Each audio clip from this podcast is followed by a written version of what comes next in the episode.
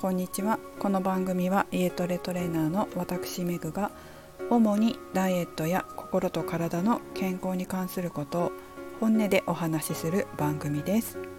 158回目の今日はあんなに筋トレが嫌いだったのに続けられる理由をお送りします。筋トレ嫌い。黙々とやるのが嫌い。まあよく聞く言葉です。私はこういう仕事も19年もしていますので健康やダイエット筋トレやストレッチなんかのいろんな相談をされますしいろんな話を聞きます。まあこれまでも聞いてきました。その上でよく聞くのが筋トレ嫌いっていうことと黙々とやるのが嫌いっていうことです。私自身は筋トレをします。ですが最初から好きだったわけではありません。何回もこの放送を聞いてくださってる方はわかるかもしれませんけど私自身はもともとストレッチすら嫌いな運動大嫌い人間でしたからもちろん筋トレなどするはずがない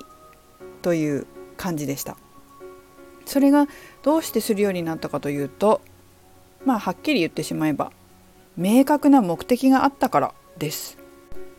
その目的が何かと言いますと、えー、ずっとダンスをやっていたんですけれども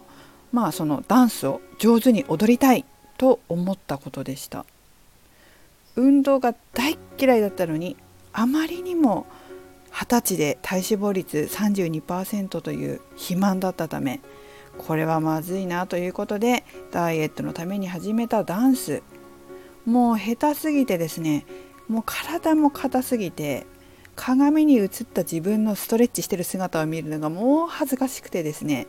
まあ、踊ってる姿も恥ずかしかったですけどやめたいやめようと思いながらも始めたんだから1ヶ月は頑張ろう3ヶ月は頑張ろう1年頑張ろうという思いで続けてそのうちダンス仲間ができて、えー、今度楽しくなってくると次は上手になりたくなるんですよね。そうすると筋トレやストレッチもちゃんとやった方がいいっぽいなというふうに気がついていきます。これ実はこの前ママさんサッカーのお友達も全く同じこと言ってました。やっぱりこう最初は黙々とやる筋トレが嫌いだったとかねストレッチもやりたくないとかって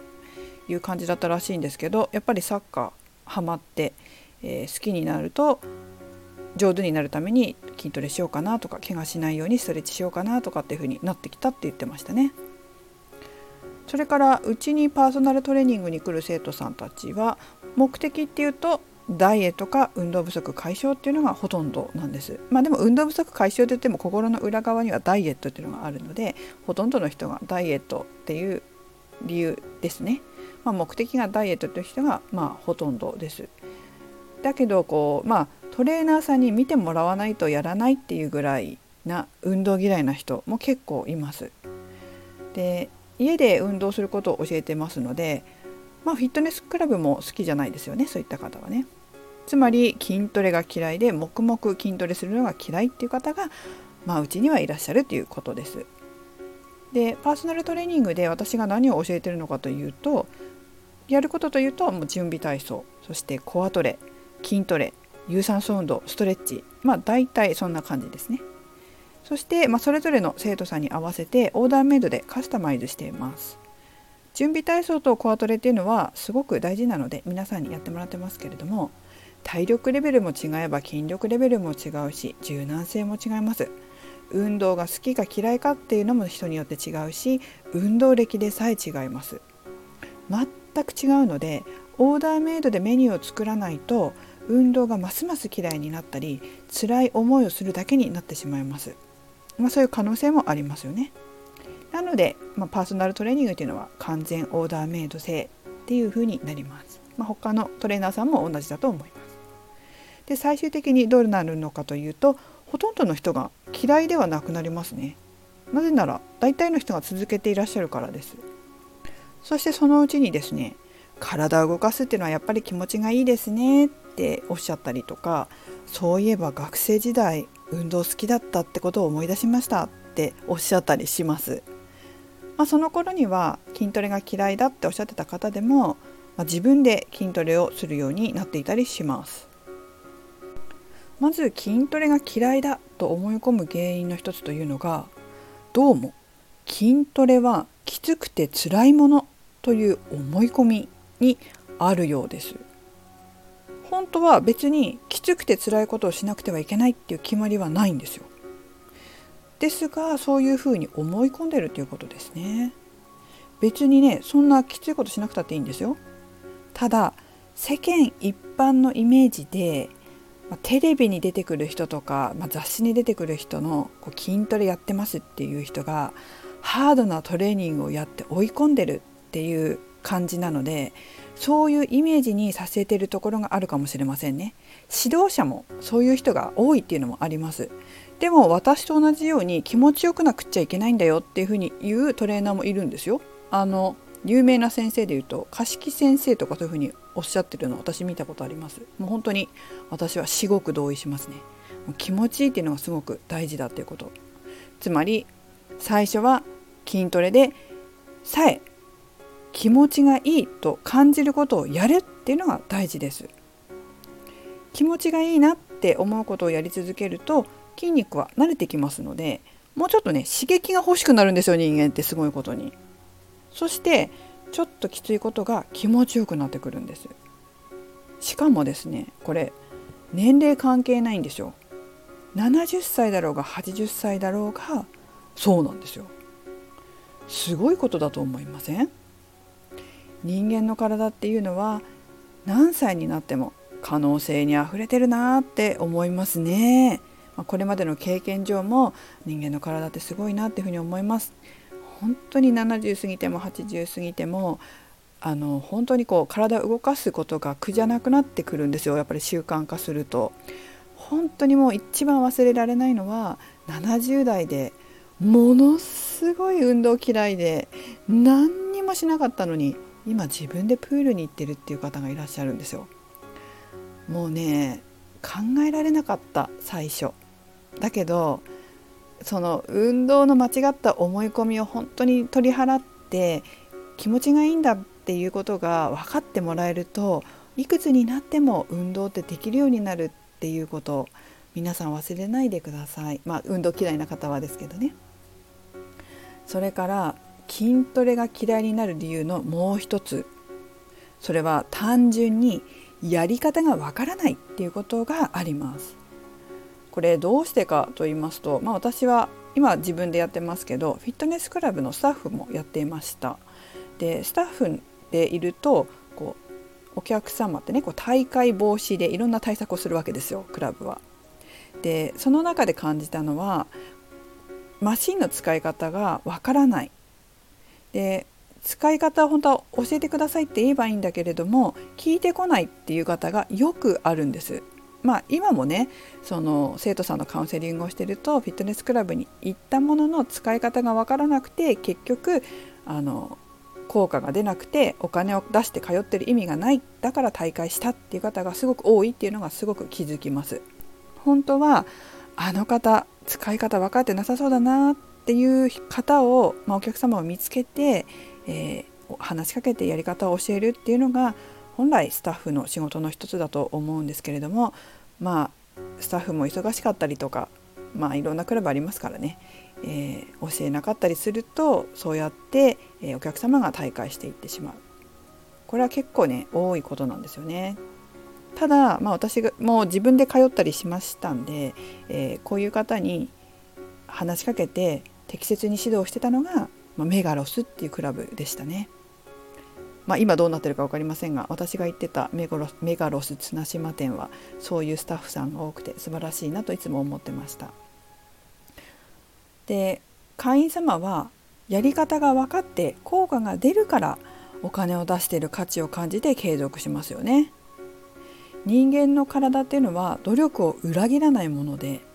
やり方さえ正しければそしてそれを継続さえすれば必ず体って答えてくれます効果が出ますやっぱり運動を始めてからウエストがくびれてきて、えー、パンツやスカートが緩くなってきたとか二の腕が引き締まってきた脂肪が減って体重が減ってきたっていう効果が出ればもうちょっと頑張ってみようかなってほとんどの人が思うと思うんですけどもいかがでしょうかね。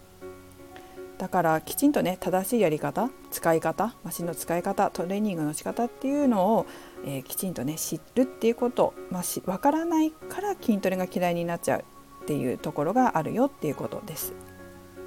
それから黙々やるのが苦手っておっしゃる方も多いんですけれどちょっとここはね疑問がありまして私ちょっとねこれなんでこの話をしようかと思ったのかというとトレーニングしてる時にふと思ったんですけど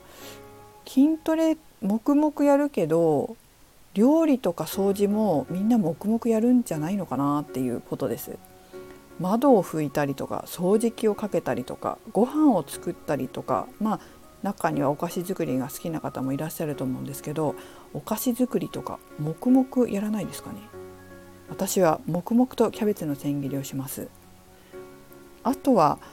ね仕事黙々とやらないですかね。私は経理黙々とやります、まあ、話しかけられた日には全部忘れますね。こうあれどこまでやったっけ？みたいになっちゃいますしブログも書きますけどブログも黙々と書きます。あの音楽とか鳴ってると考えがまとまらなくなっちゃうんでもうとにかく音楽も全て消して黙々と書きます。時間かかっちゃうんですよね。あの集中してやらないと間違えちゃったりとか。そうすると生産性が下がっちゃって時間を無駄に使うってこともあるので、まあ、なるべくこう黙々やるようにしてますけどどうでしょうかね。皆さんはどうですか？でこういった家事とか仕事とかの黙々も筋トレの黙々も何も変わんないんですよね。だから本来はみんな黙々とできるんですよ。だけどもしかしたら何かの言い訳で、まあ、例えばわからないとかやり方がわからないとか目的がないとかそういう言い訳で筋トレに限って黙々とできないと思っているだけなのかもしれませんね。うちに来る元運動嫌いの生徒さんたちでさえで黙々とトレーニングしてますし、まあ、私と一緒にやったとしても黙々やってるわけですし、まあ、そして気持ちよかったですとか楽しかったですって帰っていかれるので、えー、まあ、黙々やってるよなというふうに思いますね。まあ、嫌いなんですって言いながらも、えー、できるようになってくるっていうことですね。でだんだんと自宅で自主トレもするようになってきますね。自分でやらないっていう方は、まあ、週1回パーソナルトレーニング受講に来られる方もいらっしゃいますけど、まあ、最初はトレーナーについてもらった方が自分はできるって言ってますけど大概自分でやるんですよ家で皆さん。でちょこちょこやるようになります。全然やってませんってあの言う方もいらっしゃるんですけどよくよく話聞いてみるとお風呂に入れな入りながら教えたことやってたりとかテレビ見ながらやってたりとかしてます。まあやってるじゃんって何回も突っ込んだことありますけどつまり、まあ、やってるうちにみんな無意識に自分でやるようになるっていうことですね。あともう一つはこんなことでやってるってことになるのかっていうよくわからない運動に対する過大評価もあるようです。まあそんなにこう運動ってだからハードじゃなきゃいけないとか辛くてきつくないといけないっていう思い込みがあるんでしょうね。別にストレッチだって運動なんですけどね。まあまとめますと目的を持って気持ちが良いと感じることやり方をきちんと知って行って効果が出れば筋トレすることも嫌じゃなくなるという人がほとんどだっていうのが私の経験上実感していることです。自分で YouTube とか本や雑誌を見ながら筋トレできる人もいれば誰かに一回教わればわかるという方もいます逆に一回聞いてもわからないからトレーナーについてもらいたいという方もいらっしゃいますもうそれは人それぞれですけれどもまあ、本当に目的を持って明確な目的を持って気持ちいいと感じることをきちんとやり方を知ってやってそして効果が出ればあ筋トレすることも継続することも嫌じゃなくなるよっていうことですね。もう人それぞれなのでご自身に合ったもの見つけてみてください。必ずできるはずです。はい最後までお聴きいただきありがとうございました。めぐでした。